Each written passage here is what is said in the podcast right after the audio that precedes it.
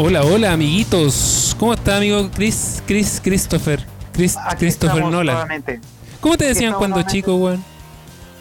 Chris, siempre fue Chris. Chris. Ah, y después, bueno, cuando llegué a Chile ahí me empezaron a decir Garoto. Garoto. Garoto. Ah, Supuestamente había un tipo que trabajaba en alguna estación de radio que tenía un programa que le decían el Garotiño y ahí quedó como Garotiño. Ah, sí, la radio Corazón, weón. Me caía mal esa radio, weón. Siempre la encontré tan ordinaria la weá. Ah, claro, lo bueno es que ahora hacemos un podcast decente, po, ni comparación con esa ordinaria. Ni comparación, pues, amigo. Si hemos tenido invitados, pues, weón. No podí, Ah, eh, no podí reducir todo el tema a eso. Ya no sé qué más Claro. decir, weón.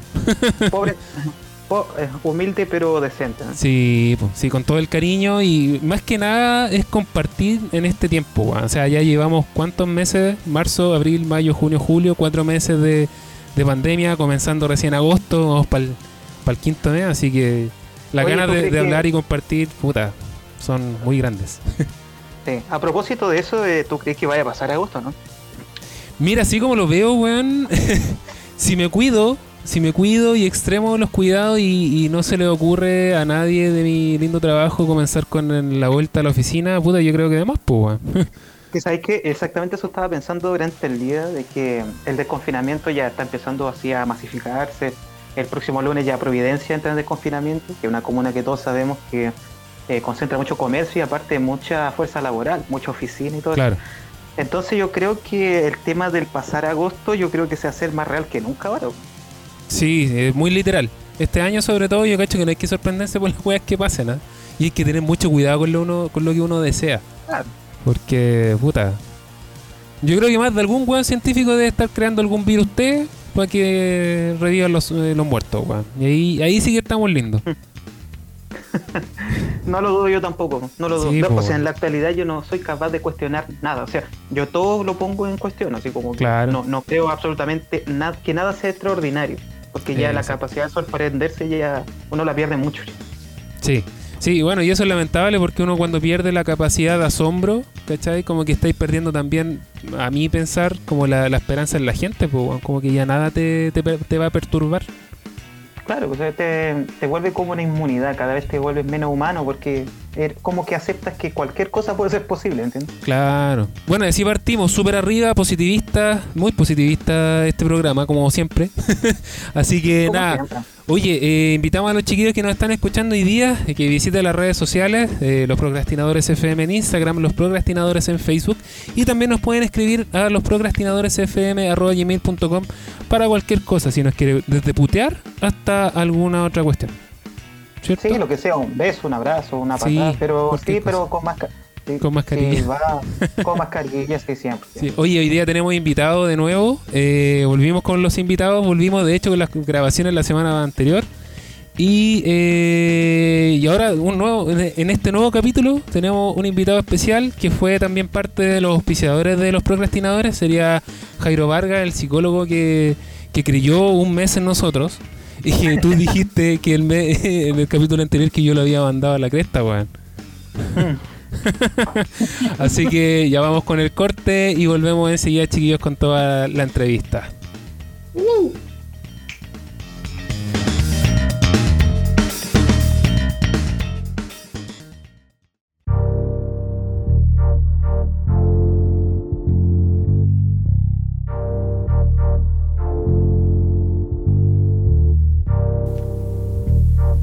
Estamos de vuelta, amiguito. Estamos de vuelta con esta, con este lindo capítulo. Yo tengo mucho fe en este capítulo eh, que va a superar el anterior. Y eso que el anterior estuvo bueno. Sí, bueno, yo quiero aclarar a todos los que tengan el gusto, la desgracia de escucharnos, de que en realidad este capítulo nosotros lo hicimos a modo de terapia grupal porque eh, según, o sea, según ustedes que han escuchado los capítulos, ya sabemos que estamos todos medio cagados la cabeza en este programa Sí, y era necesario alguna especie de orientación psicológica porque la olla presión ya está al límite. Así que aparte de ser un invitado que nos puede instruir, también un, un invitado que va a ser una especie de terapia grupal radial. claro. Claro, así que ahora, eh, bueno, les presento, sin más preámbulos, les presento a mi amigo personal y psicólogo, don Jairo Vargas. ¡Bravo! Estoy aplaudiendo. Muchas gracias, chiquillos. Hola, ¿cómo están? ¡Rico! Guachito, te amo, Jairo. Bueno, eso fue todo. eh, muchas gracias, Jairo, por estar acá. Esa fue la intervención de Jairo. Lo invitamos solamente para hacerle fanfarria. fue la única persona que confió en nosotros alguna vez. Sí, pues, weón. Mira que la confianza hoy día está súper cara. Uf, Eh, mira, vos. sí, y a- hablando de Caro, eh, eh, creo que me, que me trajeron engañado porque. yo Se está yendo la señal, se está yendo la señal en este minuto. por separado. Jairo, ¿cómo estás, weón? ¿Cómo te ha ido? Bien, eh, ¿Te puedo decir? bien aquí, primera vez participando de una instancia como esta, eh, así que un poco ansioso, nervioso, eh, a propósito de las emociones, que va a ser parte de lo que vamos a conversar hoy día. Exacto. Se agradece mucho la invitación. eh, como decían recién, es importante dar espacios o entregar espacios donde podamos hacernos cargo eh, de manera autodidacta eh, del cuidado de la salud mental.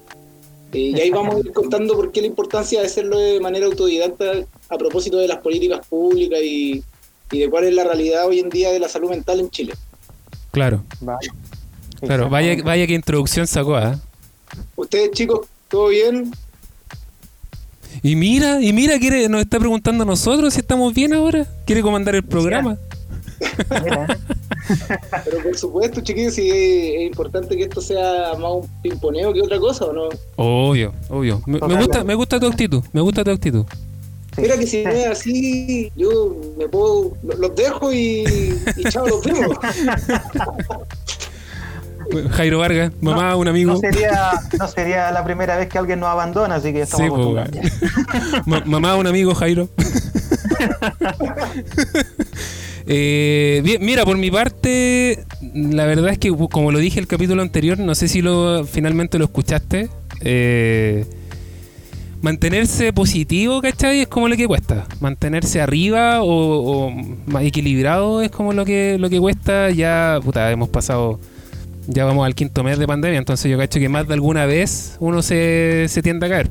Y sí, la verdad es que ha sido súper complicado mantenerse arriba, eh, porque no solamente estás tú, sino que tu entorno también tenéis que apañarlo, pues, ¿cachai? Tratar de, de- dentro de lo posible, que tampoco decaigan. Entonces, eh, es complicado, es, es complicado. Y eso es lo que puedo, como lo puedo así como resumir un poco. He estado bien, pero con su alto y bajo. Eh, bueno, eso que tú decías es súper importante porque eh, estamos como acostumbrados a tratar de, de mantenernos al 100. Y, Claro. y lamentablemente eso igual es un poquito nocivo para la salud mental. Eh, nosotros hemos tenido un par de conversaciones, igual tú has cachado más o menos los talleres que he realizado yo, y, en muchas ocasiones mi, mi- como mi banderita de lucha, ¿cierto? Es que nos podamos dar la oportunidad de, de no sentirnos bien, de Exacto. reconocernos como, como Mm. seres que no podemos estar todo el tiempo al 100, así que ojo ahí, patito. Eh, Yo soy un embajador tuyo, ¿eh? Eh, y, y se agradece, y se agradece, eh, pero hay que permitirse de repente puta, estar mal, pues si no, no podemos llegar a, no podemos llegar a esperar estar siempre bien, porque eso nos estresa más que el, que el decir, oye, sabéis que sí, hoy día estoy mal. Claro. Y ahí podemos avanzar de a poquito en, en cuanto al cuidado de la salud mental. Así es muy es. Así es. Chris, algo que, que, que incluir, que opinar, tu sentir. Sí, Compártenos tu sentir, por favor. Sí, y hilando exactamente eso, eh, algo que me parece que va súper acorde es el tema que eh, todo esto de la pandemia, el hecho de estar encerrado o quizás haber tenido una vida rel- relativamente lineal con una rutina que uno despierta, va a trabajar o va a estudiar o qué sé yo, eh, cuando se quebrantó un poco esto con el tema de la pandemia, yo me di cuenta de que mucha gente, en, en mi caso particular sucedió, yo donde trabajo, eh, se veía así como, no, vamos a estar dos, tres semanas en la casa y luego de eso ya volvemos todo porque ya se fue, era como que esperemos mientras pase la lluvia, ¿me entiendes? Pero al pasar de las semanas y de los días la gente fue viendo de que sus hábitos diarios de vida cambiaban y así también las exigencias. Y ahí con lo que dice Jairo, yo encuentro que tiene mucha conexión porque en el trabajo, en los estudios, familiarmente o en la relación de pareja, etcétera, siempre tienen expectativas sobre nosotros a la cual por algún motivo quizás no la podemos cumplir como era antes, y eso lleva a frustrar a la persona. Yo creo, o creo particularmente, de que Jairo debe haber visto muchos casos como eso, que decía, ya nada es como antes, ya no puedo estar con la gente que quiero, ya no sé, perdí el empleo, o cualquier ese tipo de cosas, y lleva a la gente a una frustración relativa, y sobre todo por el no saber qué va a venir más adelante. Y eso lleva como a, lo que los gringos le llaman el estado de burnout, así como del colapso total y donde ya no sé qué hago, ¿me entienden? Y bueno, sin contar que las medidas públicas eh, de salud pública tampoco han ayudado mucho a tranquilizar a la gente. Claro, eso burnout se, se utilizaba mucho en términos laborales. Claro, Cuando ya la, la persona está así como chata de su pega. como el, el día de furia. Exacto. Una buena Eh, película sí, efectivamente el burnout es como estar quemado, es como cuando ya sientes que, eh, que en tu lugar de trabajo ya no puedes seguir creciendo, eh, el ambiente se va volviendo un poco tóxico, y tiene que ver más con eso que, que como con el cambio, y creo yo, como con el cambio que, que hemos tenido. Eh, creo que hay otros factores que podrían explicar mejor, como, eh, como la preocupación por el estrés postraumático al que nos vamos a ver enfrentado más adelante, Claro. eh, que es como más, multifa- más, más multifactorial, que es como lo que decía el Chris, eh, el cambio de las relaciones familiares, de pareja, las amistades, el cambio en la rutina, en el trabajo, el solo hecho de poder salir a tomar aire, o sea, salir de repente de las cuatro paredes del mismo color en las que estáis todo el día. Entonces, ahí, sí hay casos de burnout eh, asociados al teletrabajo, porque también cambia la dinámica entre el empleador y el, eh, y el, el empleado colaborador. eh, pero lo- los cuadros más asociados que se han visto más en el último tiempo son como asociados al estrés, eh, al no poder diferenciar la, las responsabilidades, ¿cierto? De repente estáis eh, graneando un arrocito y, y estáis con la mente en la reunión que va a empezar en cinco minutos y mientras estáis en la reunión estáis pendientes de que no se te queme el arroz. No sé qué, qué opinas tú de eso, Pato. Eh, estoy súper de acuerdo. ¿Estás súper de acuerdo que se le queme el arroz? nomás? ¿Por qué? Mira, mira la alusión que hizo este esta persona. la conexión. Que, no, Mira la espérate que en conexión cualquier que momento, cualquier momento Jorge va a empezar a sacar sus historias de cura y todo eso. Vos dale con la. Eh, no, sí, totalmente. De hecho, uno que trabaja atendiendo público y bueno, para que también la gente empatice un poco con, con, la, con la labor que realiza uno, también uno tiene que, que, que- que- que comunicarlo, pues, ¿cachai? Entonces, claro, ahí uno va en el argumento, sí, estamos en teletrabajo, entonces pasa esto y esto. Sí, también me pasa y ahí como que comienza, comienza la, la- el relato y indican, claro, la gente, mucha gente se vio tan tan al- tan lejana a todo esto que fue de un rato para otro y el golpe fue tremendo. O sea, igual hay una repercusión emocional gigante. Si ya la había anteriormente, puta, yo creo que ahora es mucho más, mucho más grande. Entonces, eh, para partir un poco con, con el tema de la entrevista, Jairo, eh, mira, de acuerdo a tu opinión, ¿Me dejarías hacer un- un- una pequeña acotación antes? Que Sí, dale. me acaba de venir una idea a la cabeza a propósito de una conversación que teníamos hoy por día. favor. Eh, bueno, con Pato igual eh, conversamos bastante. Eh, tú trabajas en un call center, ¿cierto? Sí, Y conversábamos a propósito de eso y de lo que tú mencionas. Y si nos ponemos a pensar la experiencia, creo que de ambas partes, eh, en el contacto, en el telecontacto, eh, no es muy positiva. O la historia nos dice que no es muy positiva, como que siempre nos quejamos de, de quién llama. claro. Y por, lado, y, y por contraparte de, de cómo el usuario eh, usa el, el servicio. Yo te decía, yo soy- he sido muy pesado en algunas ocasiones, eh, no con esas palabras, obviamente, el contexto es diferente. con la persona que me, que me atiende, que trata de orientarme. Eh, y también porque he visto que muchas veces no es un servicio eh, como de calidad. Entonces la experiencia que nosotros traíamos previa a la pandemia en cuanto a telecontacto era esa, los call centers. Claro, era, era lo único, lo único más cercano. Exacto. Y generalmente no era una experiencia muy positiva o, o- o- o muy enriquecedora, por decirlo de alguna manera. Muchas veces ni siquiera terminábamos con respuesta a las dudas que planteábamos. Sí, aparte yo creo que va, va más allá del tema de que, bueno, ya sabíamos que esto no funcionaba bien y ahora con todo lo que ha pasado nos damos cuenta que funciona mucho peor. Entonces, Ahora, todo... igual es importante eh, de alguna manera validar el, avanzar en cuanto al telecontacto como un Claro. espacio de compartir eh, que puede ser positivo, porque hoy en día nos vemos que sí tenemos eh, interacciones sociales a través de plataformas digitales eh, que pueden favorecer la regulación emocional, la disminución de niveles de ansiedad, eh, mantenernos cerca de la familia, poder generar espacios de trabajo colaborativo independiente de- del, del área de, de- especialidad de cada quien, ¿cierto? Exactamente. Y sabéis que, hablando de eso, del tema de las redes sociales, weón, me descargué TikTok. Y te- juro, la- la- hay momentos, por ejemplo, estoy una hora, pero no sé en qué minuto pasó la hora, ¿cachai? Es una weá súper adictiva, weón. No sé, yo lo descargué hace la otra vez por un, por un tema así de que ah, vamos a ver qué onda con esta puta. Y lo descargué y no duré ni 10 minutos que encontré puta de gente que yo ni sabía y bailando y haciendo pura weá. Entonces dije, puta, de ridículo basto yo ya, po.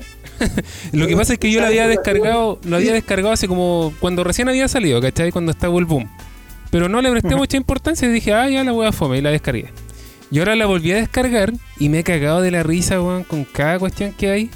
Entonces, claro, como dice Jairo, obviamente yo creo que vamos a estar tan chatos de utilizar el teléfono que, que también nos ha servido, yo creo que para compartir con nuestros pares, ¿cachai? Onda, ya dejemos el teléfono un rato porque ha sido mucho y como que ahora nos hemos dado cuenta que sí lo utilizamos bastante.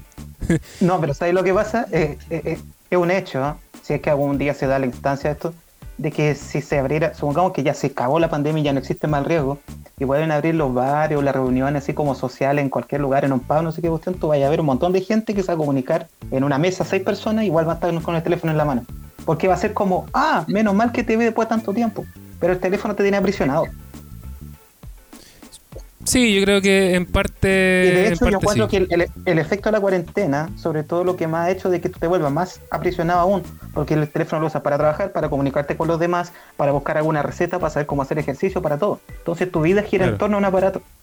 Claro, bueno, yo- a propósito también de, de dos comentarios a propósito de las redes sociales y, por ejemplo, TikTok.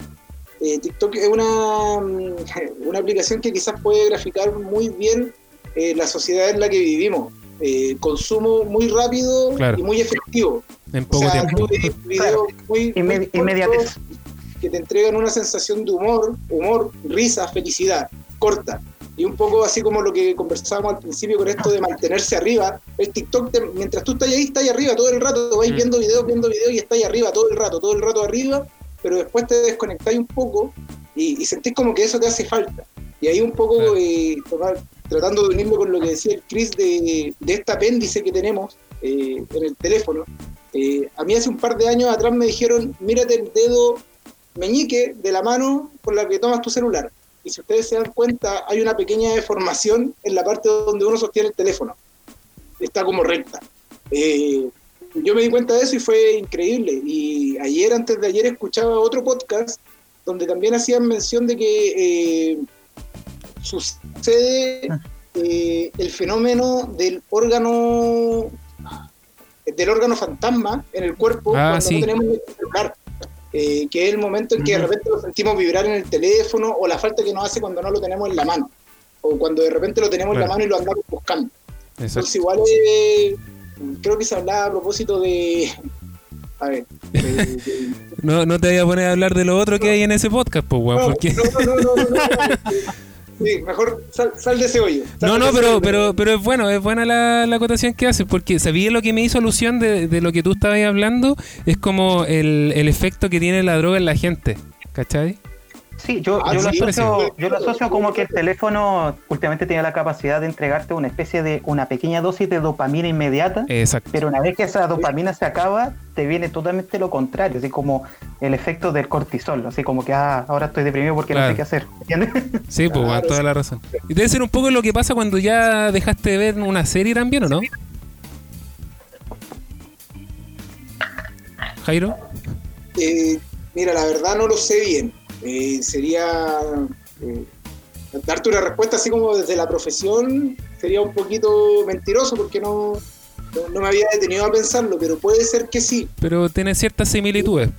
Claro, tiene ciertas similitudes, pero igual la, eh, una serie igual tiene otro, otros con- otros contenidos, otro, otras variables que, que influyen, porque Claro. generalmente una serie eh, tiene una trama, tiene una historia que, tú conectas a nivel emocional por un periodo de tiempo más prolongado. Claro.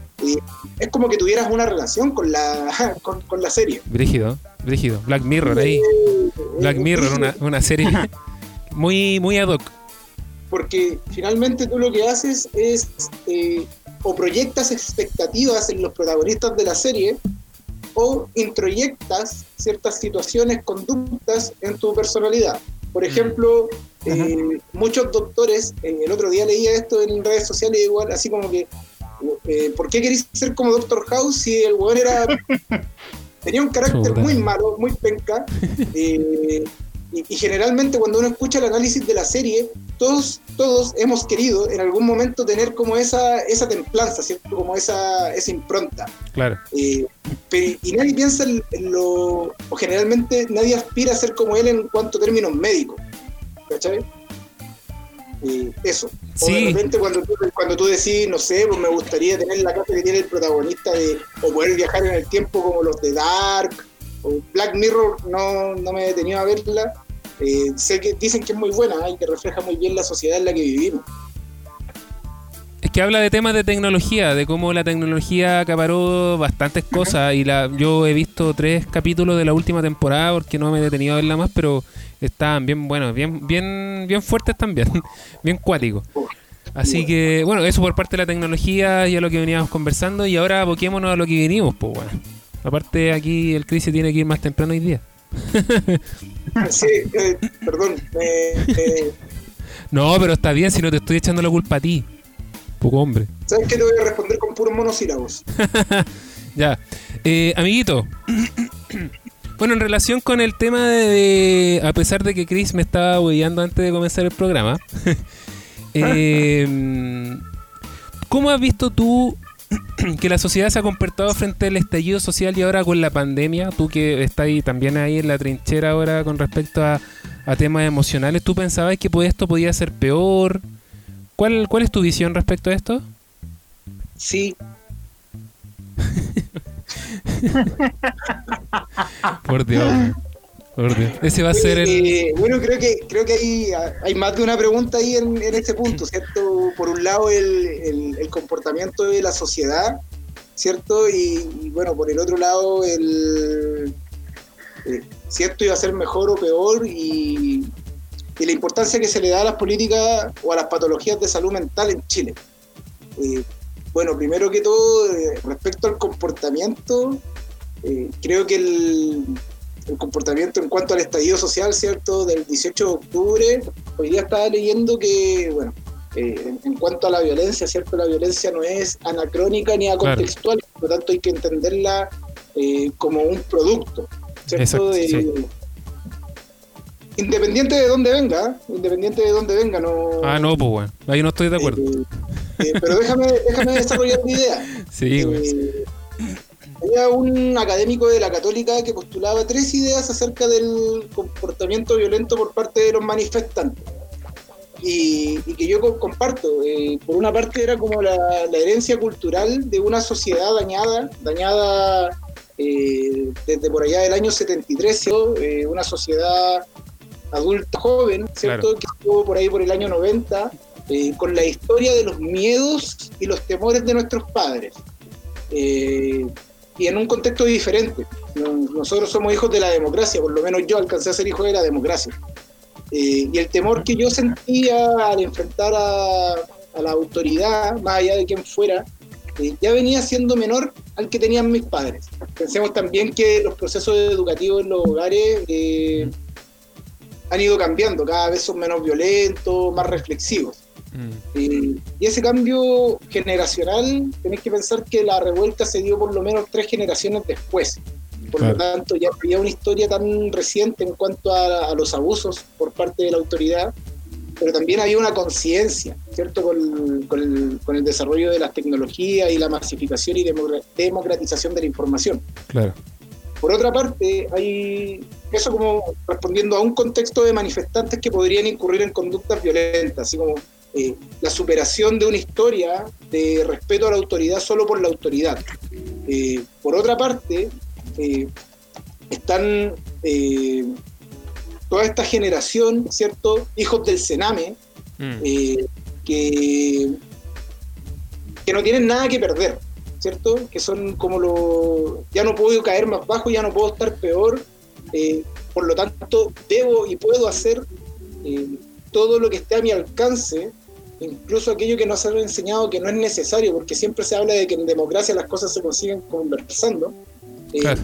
pero, pero al parecer no es así, ¿cierto? Entonces tengo que ir un poco más allá, tengo que eh, correr la raya, tengo que cruzar el, el cerco, tengo que cruzar los límites y, y ahí también se explica un poco cómo se pueden incurrir en ciertas eh, conductas violentas. Además, para que vamos a estar con mentiras, eh, la violencia es parte del desarrollo de vida de los chicos que viven en el Cerame. Violencia de hambre, violencia de abusos, violencia de tráfico de personas y de tráfico de órganos.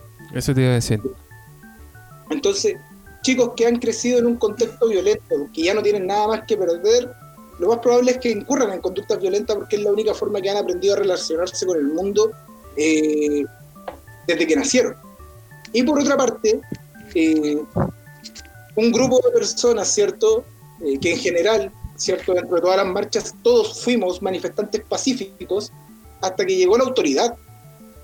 Entonces, cuando tú ves que una manifestación pacífica se ve opacada por la violencia eh, institucionalizada, es muy probable que tú también corras esa línea. O sea, si yo estoy haciendo las cosas bien, si yo me estoy manifestando dentro de los parámetros que me enseñaron que podían hacerlo, y vienen ellos con la luma y me aporrean, yo voy a responder de la misma manera porque al parecer se puede, porque si ellos pueden, nosotros también. Entonces confluyen este tres, estos, estas tres características de personas, ¿cierto? Estas tres historias, eh, estas tres narrativas de vida en un contexto donde eh, la intersubjetividad que se da entre los millones de personas que participamos eh, hacen eh, que convergencia. Claro, que, que se frague un contexto, una situación, una escena donde basta una chispa para que se prenda la barricada. y es así, hace falta que Mm. una chispa, una palabra de un Paco, eh, una respuesta de la autoridad mal hecha, o, una o un chico del Sename que vaya a dar cara, o una persona que ya viene con una historia distinta, para que todos veamos que podemos avanzar hacia allá. Ese es un tipo de violencia que es la violencia que se da por parte de los manifestantes, que se entiende un poco a partir de la confluencia de todas, de todas estas situaciones que les menciono. Por otra parte, ¿cierto? podríamos decir que por el lado de carabineros podría ser igual, ¿cierto? Una violencia justificada, producto de... su- Supongamos que solo por el hecho de que un manifestante se exprese de manera violenta. Pero lamentablemente hay una historia de formación de carabineros de Chile en donde se les ha enseñado y se les ha preparado para luchar contra un enemigo interno que no existe. Mm. Tenemos un presidente, ¿cierto?, que desde el comienzo del 18 de octubre eh, señala que estamos en guerra contra un enemigo poderoso. Un enemigo poderoso que sale a las calles con ollas, con cucharas, a Claro. solamente ha servido para manifestar el descontento. Por lo tanto, ante ese discurso de la autoridad suprema de un país, ¿qué vamos a esperar de carabineros, de pagos, ¿cierto? Que tienen nueve meses de formación antes de salir a las calles, seis meses en el contexto de pandemia, perdón, de, eh, de estallido social porque adelantaron la salida de más pacos a la calle. Exacto. Además, la formación en cuanto a derechos humanos de, de- de carabineros, porque me imagino que igual de- durante su trayectoria eh, tienen cursos, eh, la, la realizan los mismos carabineros retirados. Y hoy en día los carabineros retirados son los carabineros de la dictadura. Entonces, Exacto. ¿cómo ponemos a ese tipo de gente con una historia en derechos humanos a formar a los nuevos eh, guardianes de la seguridad pública? Aparte, nueve meses no son nada. No, nada. O sea, ¿qué profesional se forma en nueve meses? Esas son las cosas que hemos, que hemos copiado de, de Estados Unidos, porque en otros países son dos años que se tienen que formar antes de. Entonces, Sí, lamentablemente siempre terminamos copiando mal. exacto. Eh, igual esto no es, no es parte de la historia reciente de Carabineros de Chile, o sea, las persecuciones políticas de González Videla para atrás. Eh, sí. Así que no es, no es como que también podamos decir, no, es que los pacos son pacos culiados desde la dictadura, no. O Oh, sea, dijo culiado. nacieron así. Pero, pero tú, cre- tú no, crees perdón, que responden, Dije Paco, perdón. tú crees que responden a una ideología O. Yo creo que responden a una formación. Yo creo que, a- yo creo que a los pacos los forman para eso. No veo un perfil, por ejemplo, de, eh, de una persona sana en cuanto a salud mental en fuerzas especiales. Tienen que tener, sí, algunos rasgos Claro, algún perfil. Sociopáticos, ¿cierto? Eh, Para poder infligir el daño que, que- que infligen, ¿cierto? Mm. O sea, eh, hace tres semanas atrás, no más, un mes atrás, ¿cierto? Eh, nos manifestábamos todos por lo que pasó en Estados Unidos y el fin de semana pasado en Curacautín tuvimos exactamente la, la misma imagen, claro. la misma imagen, un Paco con la rodilla encima del cuello de un, de un peñi. O sea, y, y- y nadie ha dicho nada. Bueno, y eso también es parte de la, de la idiosincrasia del chileno también. O sea, nos preocupamos mucho de lo de afuera, eh, Pero poco cuando de lo propio. adentro, así como, puta, somos pocos los que seguimos manifestando. Ya no hagamos problemas, mejor. Quedémonos callados mejor. Claro. Eh, ahora, con respecto al. Yo creo que el comportamiento de la población chilena en cuanto al. Al 18 de octubre. Pero mira cómo volvió este sujeto a la pregunta inicial, weón. Sí. Sabéis que me, me dejáis anonadado, de verdad. Eh, después, de, después de todo lo que después de todo el verborreo eh, creo que el, el Buenísimo, por comportamiento fue, fue bastante bueno Eh, en términos generales eh, las manifestaciones fueron todas súper pacíficas eh, autoorganizadas eh, creo que se dieron todas las cosas bien de la mejor manera que pudieron haberse dado ahora ya se explicó el tema de la violencia y por qué sucede y con respecto a la pandemia eh, creo que ahí sí hay, bueno, primero que todo, eh, tú decías recién como que la, la conciencia social o el inconsciente social nos invitaba a creer que esto iba a pasar en dos o tres, tres semanas. Así como que ya viene, viene el bichito, eh, puta, guardemos un ratito y, y después salimos y hacemos la vida Claro, y normal. se va.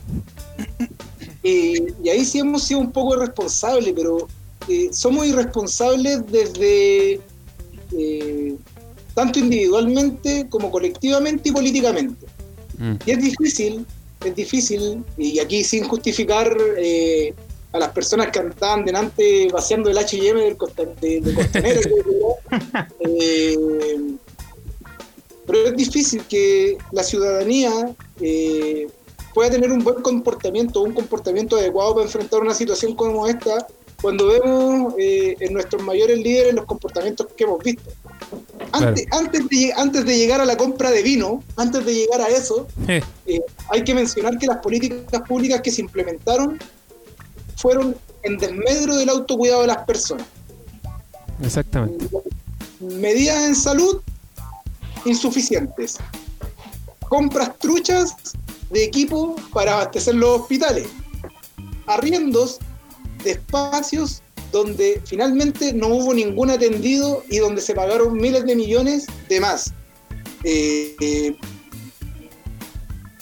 espérate, deja, deja hilar porque se me fue la idea. Parece que tengo una ventana abierta. No, pero, pero la verdad es que puta, toda la razón de lo que de lo que se ha dicho. Ahora, yo también pensé que iba a ser peor el tema del estallido social con respecto al tema emocional, ¿cachai? Pero sí lo he visto mucho más ahora en pandemia.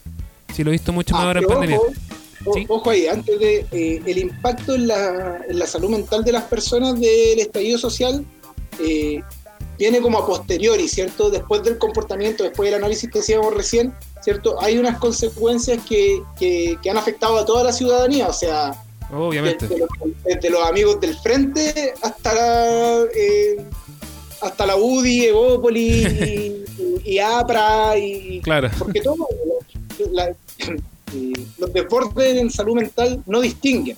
Ahora, cada quien como profesional resguardará sus eh, tendrá sus resguardos éticos de con quién trabaja y con quién no.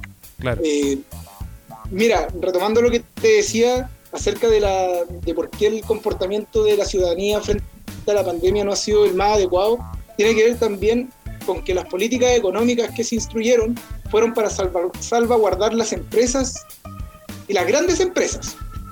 Mm, exactamente. Entonces, a las personas que se les vio disminuido su sueldo, aquellos que perdieron el trabajo, tuvieron que salir a buscar cómo llegar el pan a la casa. Entonces no mm. me digáis que esas personas son irresponsables por salir porque, puta, quizás uno se iba a contagiar, pero por último no iba a tener a la familia cagada de hambre. Y ahí hay que ser enfático, o sea, eh, el hambre es prioridad. ¿Cachai? O sea, tener hambre, yo es algo que no le deseo a nadie, eh, pero si tu gobierno te dice, para poder salir de esta pandemia tenemos que pasar hambre, loco, ¿qué onda? ¿Qué onda? O sea, llegáis, llegáis cuánto tiempo tarde con, eh, con las medidas, ¿cierto? Con estas famosas cajas que se compraron a grandes empresas nuevamente, ¿cierto? Como siempre la, la, familia Hoffman. claro, siempre la política de veamos cómo nos beneficiamos antes de ayudar a la gente. Loco, si esa medida hubiese llegado de buena manera el primero de abril, 15 días, días después del inicio de la pandemia, ya les bajamos los sueldos, pero tomen, aquí tienen una caja de alimentos, la compramos en Jumbo, pero no importa, está aquí, súper bien, pero llegáis con esa medida a mediados de mayo, fines de mayo, o sea, loco, son tus amigos, eh, son personas con las que almorzáis o tenéis reuniones todas las semanas, agiliza, por último, ¿cachai? Ciérranos la boca ciérranos la boca, ciérranos la protesta con comida, si era lo único que estábamos pidiendo.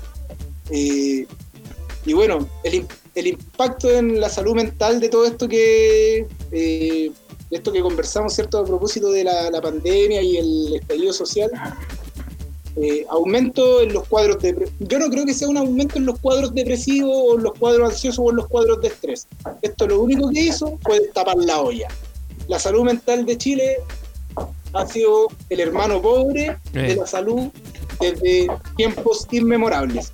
Claro. En Chile no existe una ley de salud mental. En Chile eh, los trastornos de salud mental se atienden en los servicios de salud primaria, que son los SPAM, eh, y generalmente los pacientes tienen una sesión o una atención psicológica una vez cada una vez al mes y la sesión dura entre 15 y 20 minutos. Yo como psicoterapeuta o como psicólogo clínico creo que es lo peor que se le puede hacer a la salud mental. Eh, estos aumentos tienen que ver con la evocación de recuerdos pasados, tiene que ver con la evocación de, situaciones anteriores que fuimos dejando bajo la alfombra por no tener un proceso terapéutico que nos ayudara a reelaborarlo. Eh, finalmente esto no fue nada más que la, explosión de la olla a presión, pero Chile, por lo menos desde el año 2013, vienen saliendo estudios que señala que Chile es un país enfermo y está eh, bueno, los niveles mundiales de cuadros de ansiedad y depresión son alrededor del 3% de la población. Estamos hablando de algo así de como 300 mil millones de personas. Pero ¿cómo decís eso? Oye, si éramos el país más feliz del mundo, uno de los 5 o 10, no me acuerdo, en un estudio que se realizó el año pasado. No, mira, los estudios vienen diciendo, los índices de depresión y ansiedad en Chile igual son de alrededor del 2 o 3%. Eh, que son súper altos. Si tú te ponías a pensar en el 3% de la población chilena, de hecho, de las patologías que se atienden en el servicio público son casi el 25%. Imagínate. Un cuarto de la población que se atiende en mm. salud eh, se está atendiendo por, temas de salud mental. Para sintetizar un poco la, la respuesta, el tema de salud mental, si bien a lo mejor no ha subido, pero sí se ha visibilizado aún más, pero de acuerdo a lo que hemos estado conversando respecto al tema de políticas públicas con respecto a salud mental, finalmente nos encontramos con el tema que siempre hemos estado mal. Eh, claro, o sea, yo creo que hay un aumento en los índices, pero no porque haya más personas eh, con patologías de salud mental, sino que porque ahora somos conscientes de que de verdad hay personas, de que estamos claro que estamos mal. de verdad estamos mal. Sí, o sea, no es como que no es como que antes de esto yo no hubiese estado con un cuadro ansioso, con un cuadro de estrés, eh, sino que antes simplemente estaba tan arriba de la máquina, tan preocupado de estar arriba, de mantenerme arriba, de ir al 100, de que tengo que trabajar, de que tengo que cumplir, me mantenía tan ocupado que, en, el momento, en que me, ahorré el tiempo de traslado, imagínate, el tiempo de traslado, ya tuve tiempo para encontrarme conmigo mismo. Y me di cuenta de que no estaba tan bien. Ahora, lo bueno dentro de todo esto malo es que también el encontrarse o reencontrarse con uno mismo y con la familia con quienes convivimos también es un espacio que puede generar procesos para salir más preparados o mejor preparados en cuanto al autocuidado de la salud mental. ¿La vamos a pasar mal para llegar a eso? Lamentablemente, probablemente sí. ¿Necesitamos ayuda? algunos más que otros.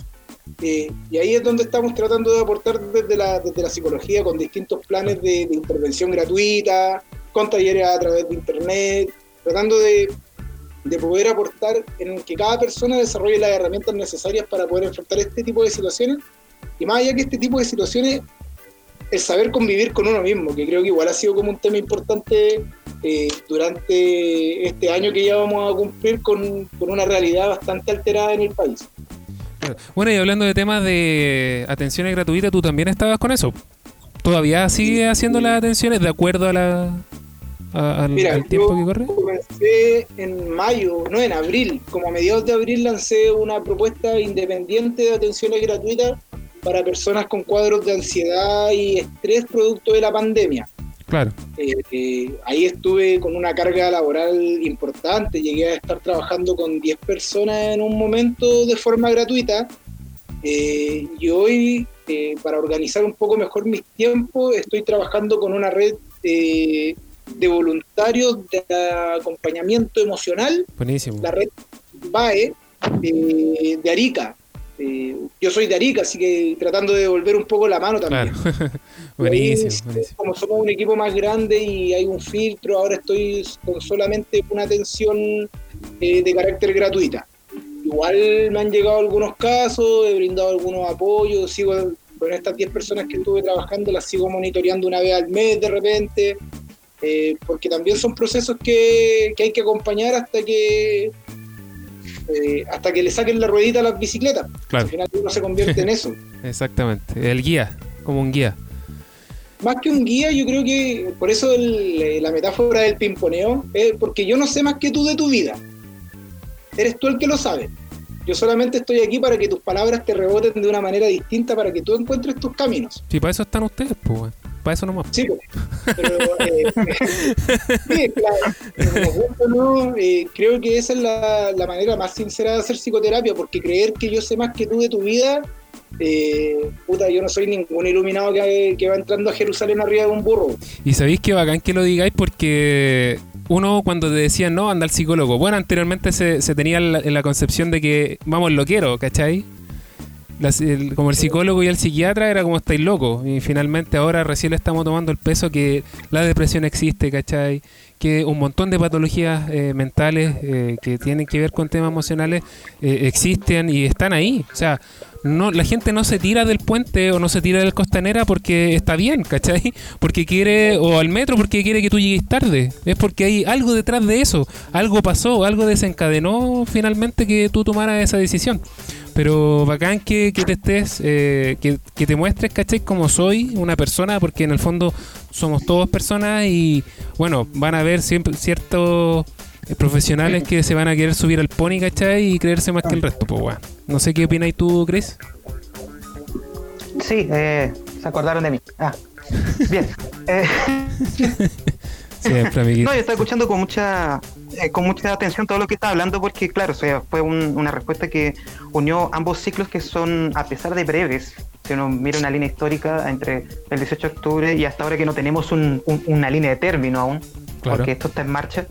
eh, yo encuentro que un análisis bastante acertado, sobre todo cuando Jairo menciona de que en el comienzo de la respuesta cuando mencionó de que esta generación quizás eh, no tiene los mismos miedos o los mismos karmas que existían en la generación que nació a mediados de los 80 o ahora en dictadura.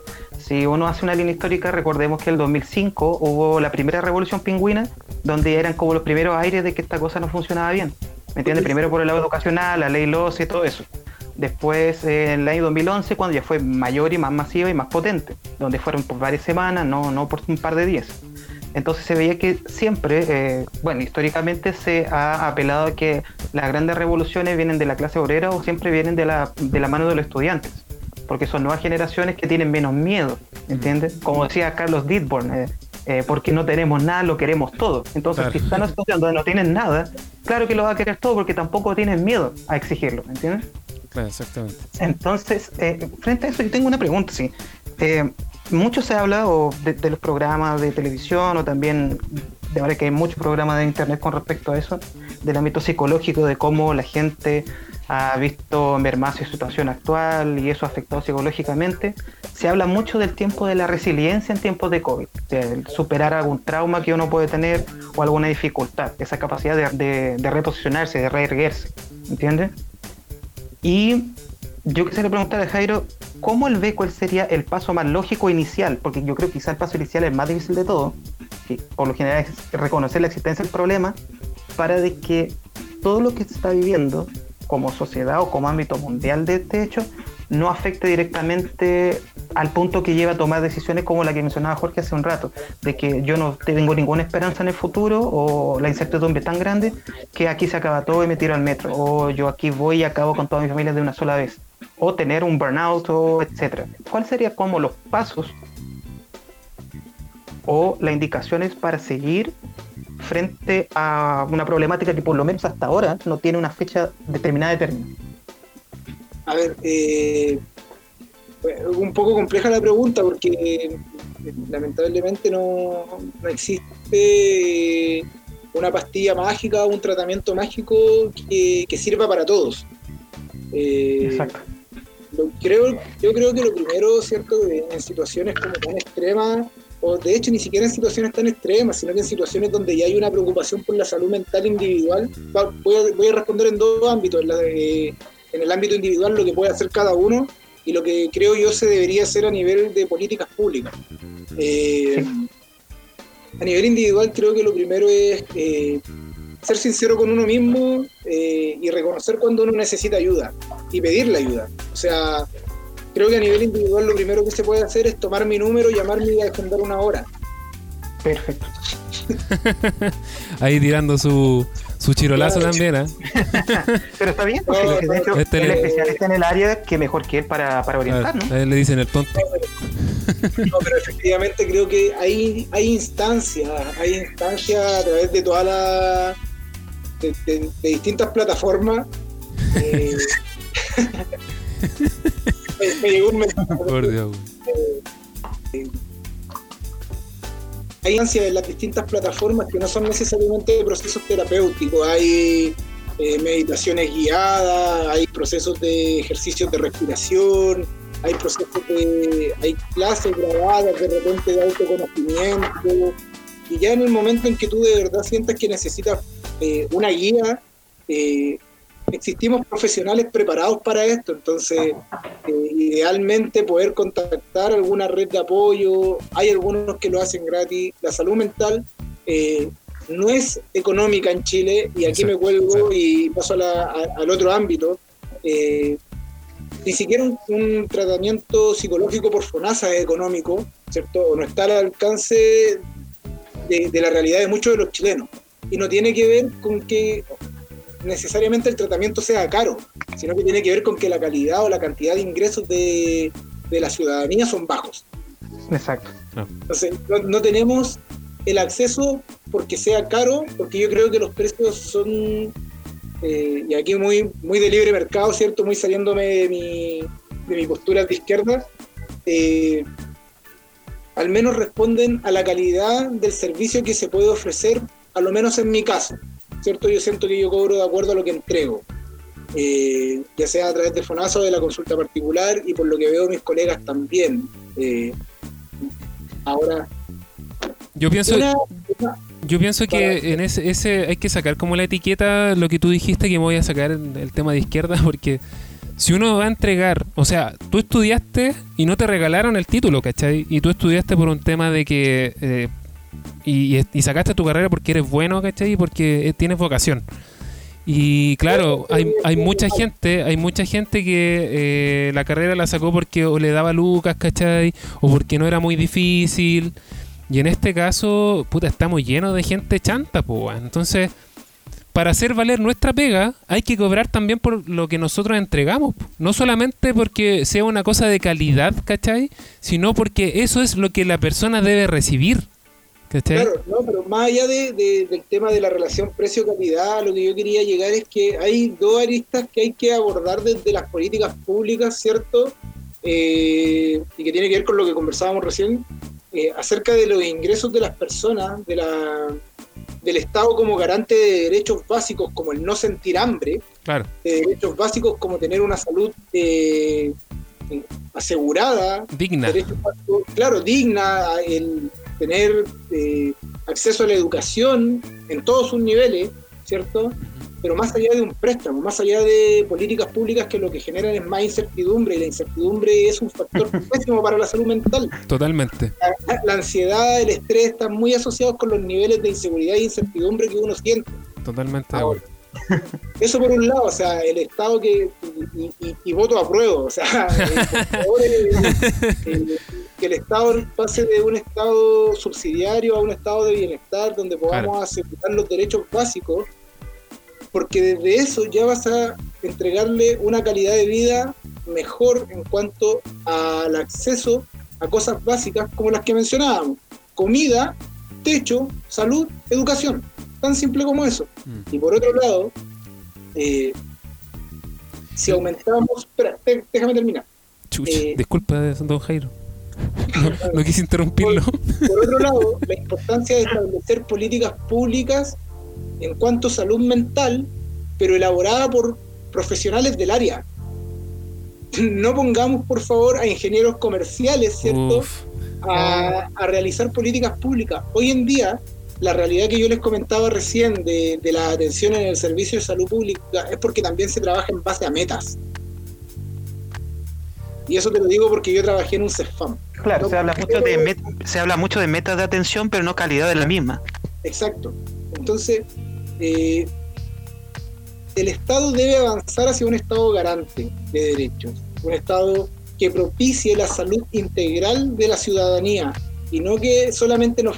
Nosotros como país somos un país que en nivel de, eh, de nivel de ingreso per cápita, per cápita, estamos a la altura de los países número 1, 2 y 3 de la OCDE. Pero en niveles de salud mental o de salud integral de las personas, estamos fuera de, de ese listado porque no calificamos. Entonces, a ver, debe ser uno, uno de las pocas cosas que estamos como número uno en la OCDE, porque la OCDE lo único que sirve es para bajonearnos más, pues, weón. ¿Cachai? No, Los índices sí, de desigualdad más grandes, puta, Chile. Los índices de desigualdad en términos económicos y educacionales, ¿cachai? Chile. Entonces, Sí, la OCDE Ahí finalmente. ese es uno, uno de los indicadores, pero ponte tú los indicadores de desarrollo económico, de desarrollo económico, de crecimiento. Chile crece. Chile, Sí, claro. Chile no, no ha dejado de crecer, crece más lento, ¿cierto? A propósito de todo lo que ha sucedido. Pero ese crecimiento eh, no. O sea, esta política del chorreo de la que se habló en el. eh, con, con- con los Chicago Boys en los años 80. Ah, Lavín, por si acaso. No, no existió nunca, sí. Lavín que tiene ahí un, un problema con horas extras por más de 3 millones de Sí, pesos. sí, no le 3 millones de compren, weón, no le compren. Hacemos un llamado en este minuto, no le compren ese, a ese sujeto, ¿ah? Por si acaso. Oye, que- eh, Jairo, que ¿saben Jairo, qué? chiquillos, una percepción. Chiquillos, sí, eh, lo que pasa es que, mira, llevamos 50 minutos hablando y yo creo que debemos hacer un alto porque nos quedan 20, 25 minutos, aparte que Chris te- se tiene que ir a hacer clase el profe. Y para aprovechar de estos últimos 20, 25 minutos de, de responder lo que las otras consultas que tenemos, pues bueno. Así que vamos a hacer un alto y volvemos enseguida, ¿ya? última pregunta antes de, de la No, vamos a hacer un alto, amigo. Ese es el respeto que le tenemos a los invitados en este programa. volvemos enseguida, chiquillos. Nos vol- Volvemos Al- enseguida. Oye, mi Alto. pregunta, weón. No es la manera.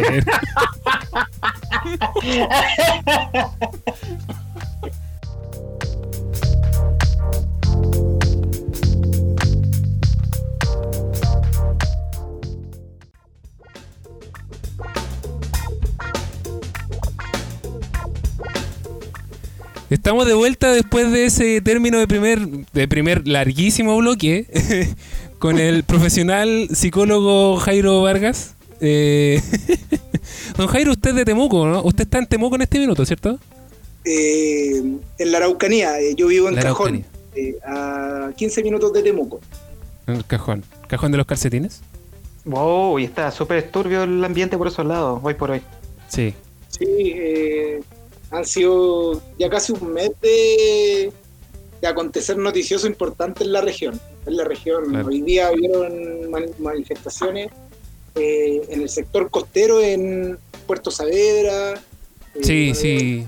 Estuve informándome por las redes sociales de aquello. Pero antes de, de- de hablar de, de esa contingencia, te quería hacer una última consulta respecto al tema de, de volver a la- al retorno a la nueva normalidad, que ya sería como versión 4.0.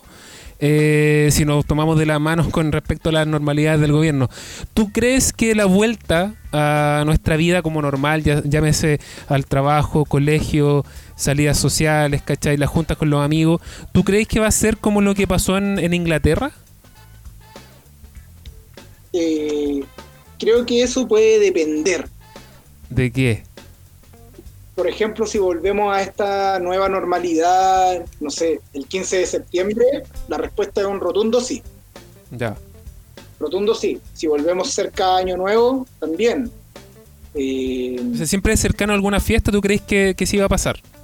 eh, sí, sí, creo que, que igual, a ver, el, el chileno es muy bueno para la, la fiesta. eh, la, la población joven y adulto joven, muy buena para el carrete. De hecho, hemos visto episodios de carretes clandestinos Sí, creo sí. que, en todas partes eh, se ha dado como ese fenómeno de, de irresponsabilidad, así que yo creo que sí, que va a haber un número de personas importante eh, como lanzándose a la vida. Eh, no, sé si, no sé si de las mismas características de, eh, De lo que pasó, sí, pero creo también que igual, por ejemplo, no sé, po, se vie- viene mejorando el clima, Ah. eh, creo que va a haber que, que fiscalizar y esta vuelta a la normalidad con, con la apertura de los bares y los pubs va a tener que tener algún grado de flexibilidad o- y rigidez en cuanto a, a los eventos, horarios, cantidad de personas. eh, pero sí, yo creo que no va a faltar el que termine tirado. ¿Tú crees que esto va a ser como una fiesta mechona nacional? Como fie- claro, como las fiestas que hacía la Chile, creo. eh, La, en- la Chile o los. H, uno de los dos, que eran los cachorros. Sí, sí. Eh, pero no sé si va a ser tan organizado. Igual creo que el, que el chileno No, tiene claro. un nivel de. El, el- el chileno no es tan temerario. Eh, creo que igual va a haber muchas personas que, que van a respetar el, el miedo que le van a tener al contagio, a un posible rebrote. O quiero convencerme de eso. Por lo menos yo he visto que varias gente se va a guardar igual, un tiempo, un buen tiempo. No sé en el caso del Chris. Chris, Sí, yo estaba guardado toda mi vida. Lo que pasa es que yo me mostraba de repente nomás. Mire, eh, con respecto a lo que estaba hablando últimamente, antes que obviamente existiera esa abrupto interrupción de- del primer bloque, eh, algo que me quedó ahí como pregunta fue de que mm, cuando hablaba de política pública, Jairo, yo me acordé mucho de un profesor una vez que me dijo de que acá la política pública de salud era tan mala o simplemente inexistente en algunos ámbitos, sobre todo en el caso de la salud mental, que él encontraba impresionante cuando él tenía amigos de él que le venían a visitar de otros países y fue algo que yo a partir de ahí me di cuenta de que Chile a pesar de ser un país tremendamente pequeño sobran las farmacias o sea tú era increíble tú pasas por centro eh, Pa- paseo estado eh, ahumada etcétera y tú en una cuadra puedes ver siete ocho farmacias ¿me entiendes? y eso por qué porque la única salud pública que existe es como que la gente se auto se automedique, esté, esté dopado todo el día, tomando ansiolíticos o, o a las ferias libres que venden remedios sin, sin prescripción médica. Y si no es así, eh, también hablaba del tema de que aquí la, la población joven es una de las primeras en América Latina que ya empieza con, con consumo de alcohol o algún tipo de droga. O sea, antes de los 13 años de edad, algún cabro chico, o parece que el 45-50% de la población en esa edad, antes de entrar a octavo básico, ya había probado o ya era consumidor de algún tipo de droga o alcohol. Entonces como que la salud pública, sobre todo mental, está dado en base al dopaje, ¿me entiendes? O, o si es que si es que ya no lo doparon desde chico dándole Ritalin, ¿me entiendes? Sí, en eso, de eso mismo me estaba acordando. eh, en la época de los 90, eh, y sigue pasando, ya no tanto con la medicación, pero un chico que era un poquito desordenado en su colegio, eh, psicólogo, de hecho no, al psiquiatra y vamos dándole Ritalin.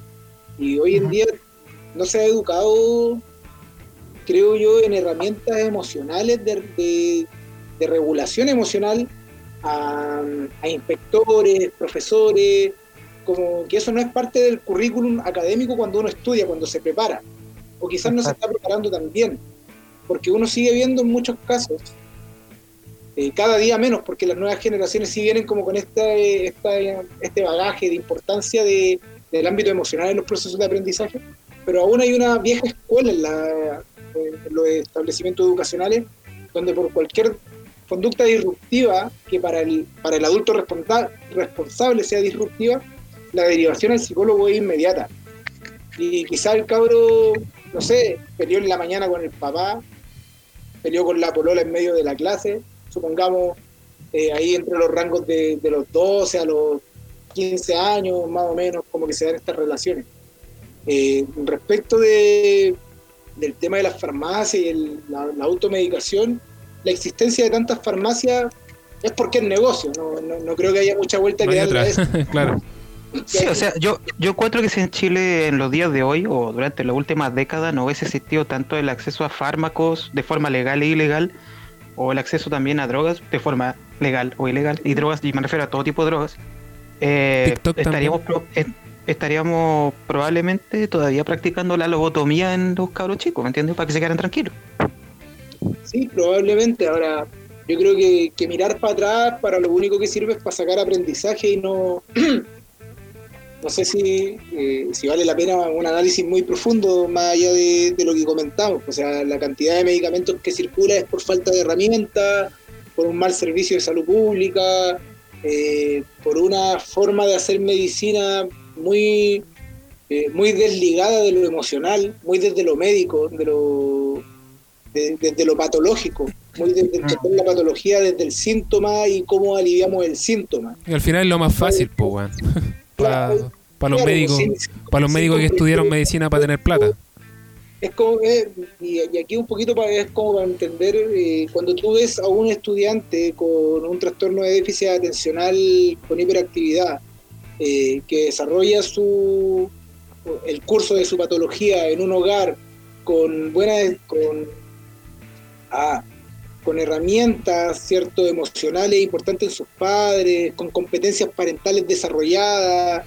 El chico presenta un desarrollo mucho más adaptativo que el chico que está con un cuadro de TDA en el Sename donde no hay una figura de apego donde los cuidadores tienen que, que hay un cuidador para 15, 20 chicos, donde los psicólogos rotan una vez al año, donde de repente en un año tienes que enfrentar a tres profesionales diferentes.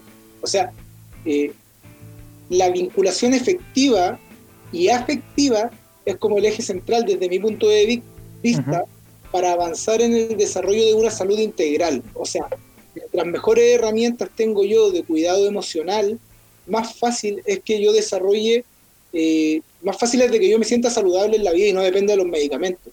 De hecho, estoy revisando estudios hoy ayer a propósito de la vinculación, tanto de los procesos de aprendizaje de los niños cuando tienen un profesor más empático, como de los resultados en psicoterapia cuando el terapeuta es una figura de apego más sensible. O sea, si yo me conecto mejor en términos emocionales con mis pacientes, probablemente el desarrollo del curso de su tratamiento va a ser mejor y más efectivo. Entonces, si no avanzamos hacia allá, no vamos a alejarnos nunca de los fármacos. Bueno, y yo creo que hiciste una, un alcance eh, súper bueno en tu exordio, porque yo siempre he dicho que todos los problemas, eh, la raíz es por temas de falta de educación, ¿cachai? Pero ahora que tú estás que, que te he estado escuchando, al final como que claro, el niño a lo mejor, porque, mm, o sea, hay colegios malos, por ejemplo, para, para poder explicar, hay colegios malos y colegios buenos, pero colegios malos porque los profesionales no son como, como dice la palabra, profesionales, ¿cachai? No te pasan los contenidos como correspondiera, ¿cachai? Pero también va en el entendimiento que tiene el muchacho. Y eh, ese entendimiento lo puede lograr en un 100% cuando también en temas emocionales la persona se encuentra plena, pues, ¿cachai? Entonces ahí encontramos como otro factor y otro pilar que es súper importante para la formación de, chicos, pues. Sí, por supuesto que sí. de hecho, y aquí, permiso, pero paso el dato. dale, eh, dale nomás, adelante. Eh, yo trabajo en tengo un proyecto personal que es JJ Psicología, eh, nos pueden encontrar en Instagram y la próxima semana vamos a dar, a propósito de reflexiones que, que hemos tenido con mi colega eh, acerca de lo que deberíamos estar hablando en este bloque, eh, acerca de la importancia de la educación temprana en cuanto a estimulación y vinculación, como los procesos emocionales desde la temprana infancia, cómo avanzamos en la educación para ello. Así que los dejo a todos invitados, eh, los detalles están en el Instagram JJ Psicología. Chichín. Ahí me, ahí me pasáis por interno después los datos para también publicarlo en la página. Vale. Para que el centenar de gente que nos sigue eh, ahí se comunique o quiera participar de aquello. Buenísima, buenísima. Sí, pero ahí, ahí nos pasáis los datos también para pasarlo. Eh, Chris, ¿alguna, ¿algo más que acotar respecto a lo que estaban conversando?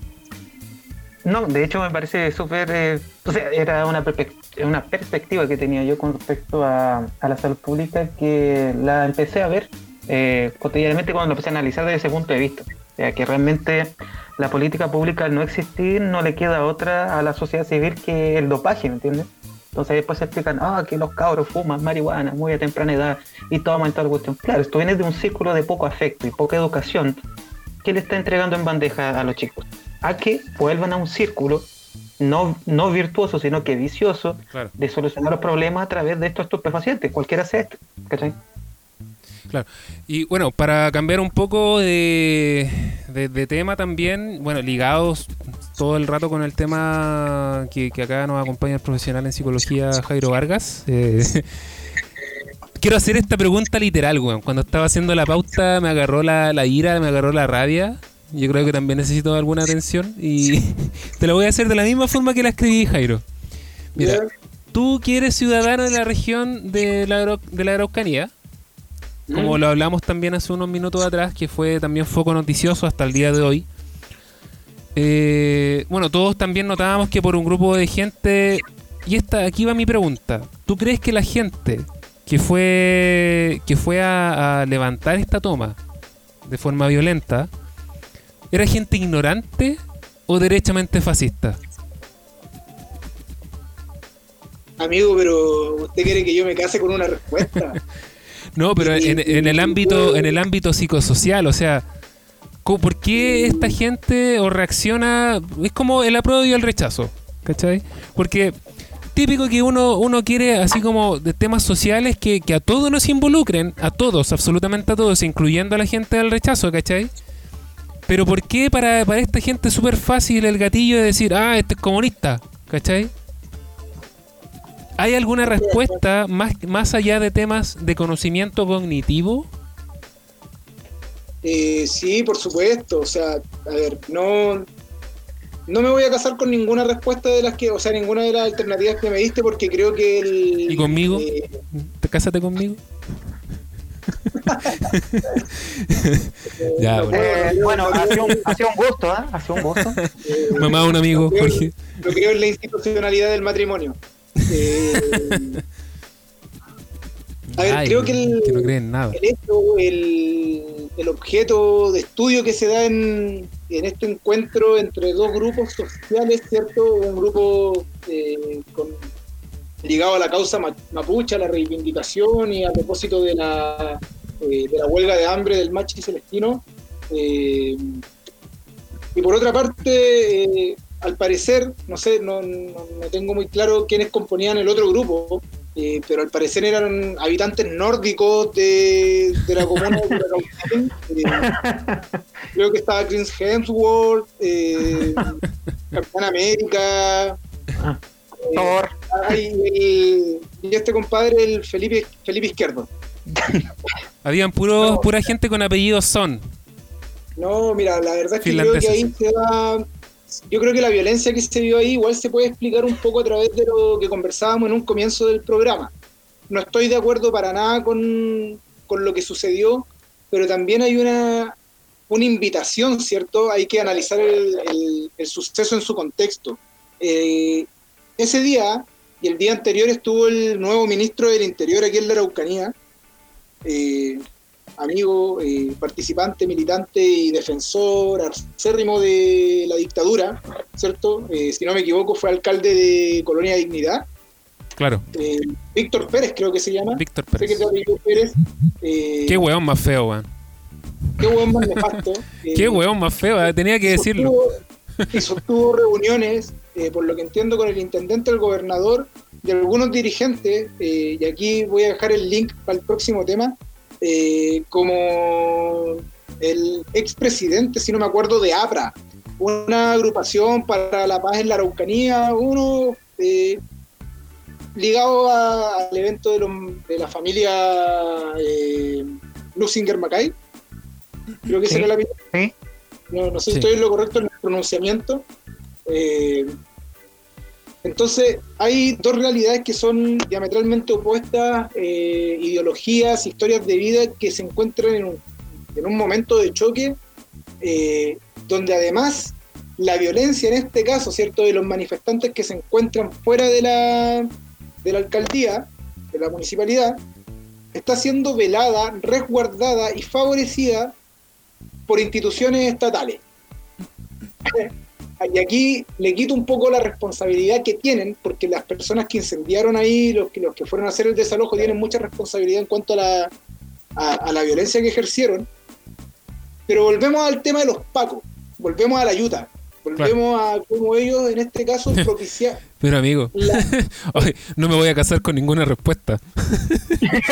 los, pacos. No, o sea, lo que yo es que no, no voy a tratar a esta gente de ignorante ni de fascista, porque no tengo los antecedentes necesarios para hacerlos. De carabineros de Chile yo puedo decir que sí, que son personas ignorantes y fascistas. Porque hay una historia que sostiene eso. Claro, pero eso, eso es lo que iba, o sea, el fascismo. la, ignorancia y el fascismo van de la mano siempre, históricamente. Eh, sí, sí, sí, pero es que... mucho. Claro, pero el tema del fascismo, ¿cachai? Eh, responde a una ideología. O sea, yo, yo siempre me he preguntado, ¿esta gente tendrá la capacidad ¿cachai? De discernir que hay una ideología detrás de la palabra eh, del fascismo, ¿cachai? yo, de hecho, no Jorge, ¿sabes qué, Jorge? Eh, lo que sé es que el fascismo apela mucho a la visceralidad de la gente y siempre aparece en momentos de cualquier tipo de crisis.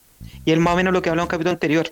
Tú levantas una bandera a la cual a ti te puede parecer bien o mal, pero en sí mismo tiene alguna connotación directa hacia ti y tú levantas cualquier tipo de bandera. El fascismo es experiente, experiente en hacer ese tipo de cosas sobre todo por su lado propagandístico. Es cosa de lo que hacía Mussolini, que agarró a la masa obrera que decía, esto no puede más, confíen en mí. Y es lo que hace siempre los líderes fascistas. ¿Y, ¿Y a qué es lo que apela? A la emocionalidad, a la visceralidad y obviamente a la ignorancia de la gente, porque no es capaz de cuestionarlo. Simplemente quiere gente que hagan un visto bueno con la cabeza. Y con eso se basta para instaurar un fascismo. Visceralidad. haber explicado mejor.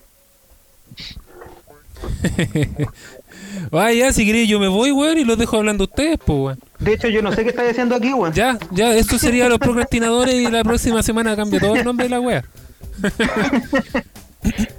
sí, sí, pero, igual. Pero no sé, no. No sé, yo creo que igual hay una cierta separación, porque no creo que el, carabinero, weón, eh, el defensor de la gente, esté leyendo algún tipo que, haya escrito algo sobre el tema de la. Eh, algo que tenga que ver con esta con esta tendencia, ¿cachai? No creo, lo, dudo mucho.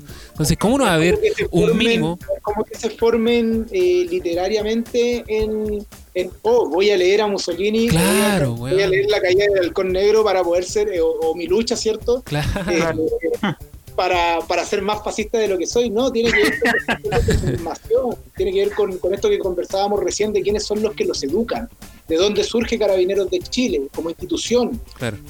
No, y no solamente a ellos, sino a la gente en general que, que es tan facilista en decir, ah, oh, facho, o sea, buen comunista, ¿cachai? Porque quiere, tú querías un, un, tema, un sentido común, no sé, para todo el mundo, algo que, a todos nos no abarque. Mira, el, ayer, antes de ayer, estaba escuchando igual otro podcast ah, donde hablaban del, del comunismo eh, y de por qué caemos como en estas frases típicas. Y es porque, de alguna forma u otra, el comunismo, a diferencia de los otros partidos en Chile, eh, mantiene una tradición internacional, mundial. Una, tienen una historia en común con el Partido Comunista de China, con el Partido Comunista de Vietnam, con el Partido Comunista del Congo, con el Partido Comunista de Zambia. Claro, de Mozambique. El, nombre, el nombre, porque no vamos a desconocerle las muertes asociadas al comunismo o a quienes decían ser comunistas, ¿cierto? Totalmente. A diferencia, a diferencia de, por ejemplo, la UDI y RN. Tú no tienes una historia mundial detrás de muertes a nivel mundial de la UDI, de RN o de Bópoli. Mm. Por mucho que estén asociadas aquí solamente al contexto chileno. el Partido Comunista tiene una carga emocional Sí, histórica gigante. nacional. Gigante. Entonces, eh, bueno, ¿para qué vamos a hablar de Cuba y de Venezuela? Eh, en ese sentido, obvio que es fácil, obvio que es fácil porque es un mensaje que para que posterior a la segunda a la Guerra Fría se difundió por todo el mundo. Mm. Cuando se cuando cae el muro de Berlín, eh, un erudito eh, gringo japonés menciona que se acabó la historia. Es como que ya el- la, la izquierda no existe más, Claro. ¿cierto? Se acabó lo malo. Empezamos lo, Sí, sí, Francis Sí. Fukuyama. eh, Fukuyama. Y, Francis Fukuyama escribió el fin de la historia, sí. y nos encontramos en un contexto donde cae el socialismo, cae el comunismo y surge el neoliberalismo en Chile. ¿Cachai? Con promesas de libre mercado, de pensiones del 100% en la, que deberían estarse pagando hoy en día. Sí, pero igual, igual eso era lo bueno, eh, eso nos que eso era lo bueno. eso hay que convenirlo que, que todo este sistema fue ingresado a punta de balazos, pues, ¿cachai? De tortura, pues.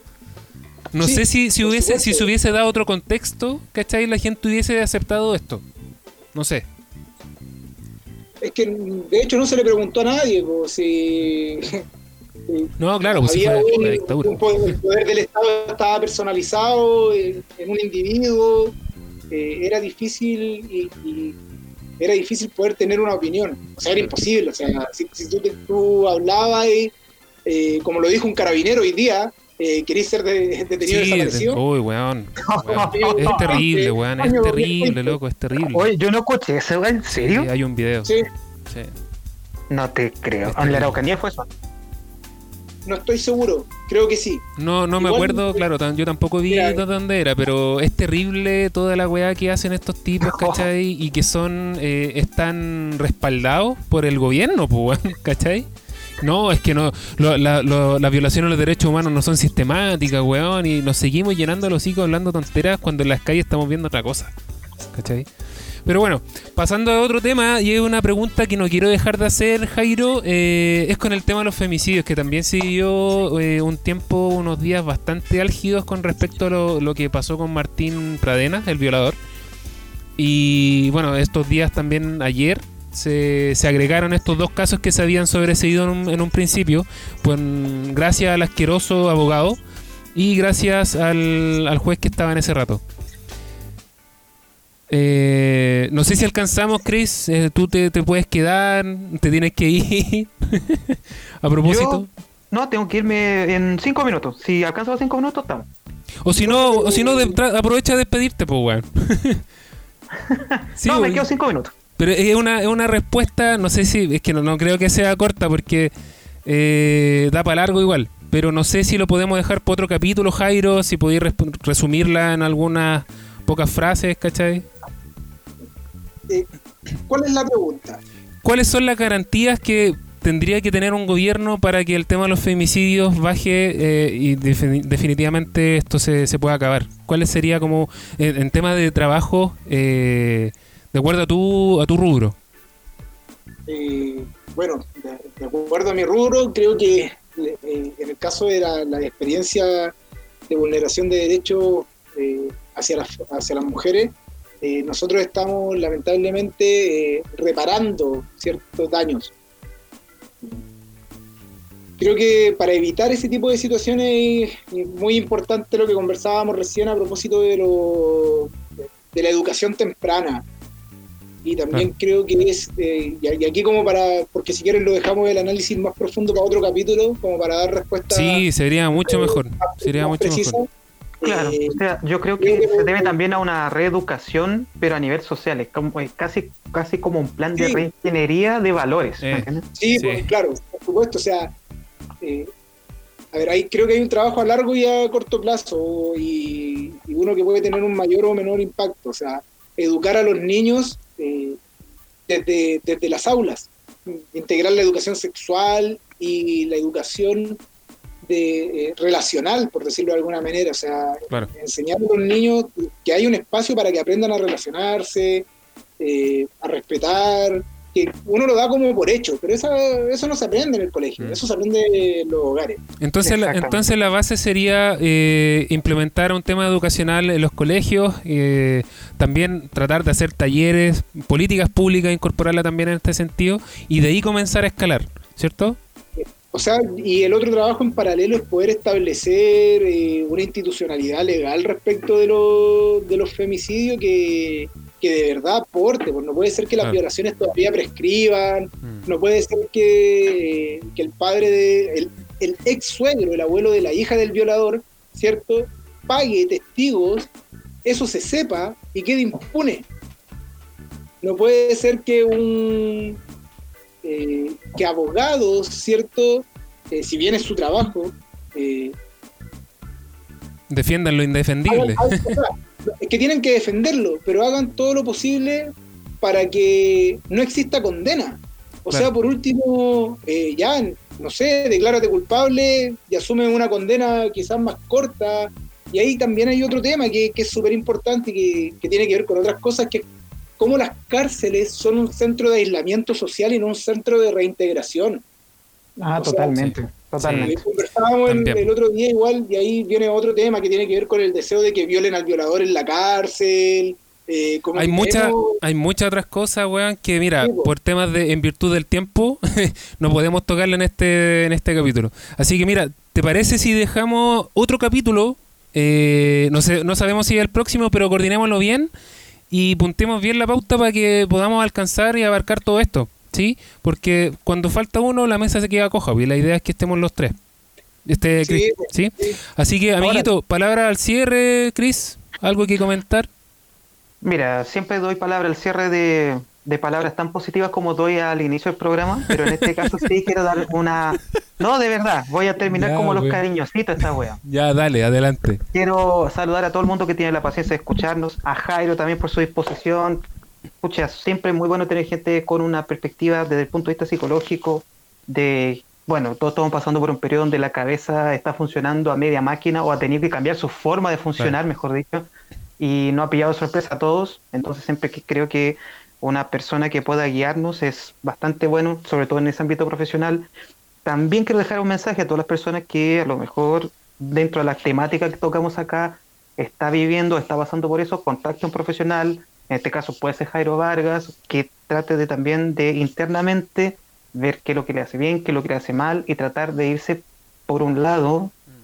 No estoy hablando que vayan por el lado ni hipiento ni espiritual, pero sobre todo menos material, porque es lo que más va a escasear en este momento y lo que más va a escasear eh, en, en todo este contexto. Y dejamos muy de lado a veces el lado espiritual, que también es parte componente de nosotros como humanos. ¿Entiendes? Así que yo encuentro que todos ustedes que necesitan ayuda psicológica, busquen un psicólogo. Ustedes no están locos, solamente quizás necesitan orientación.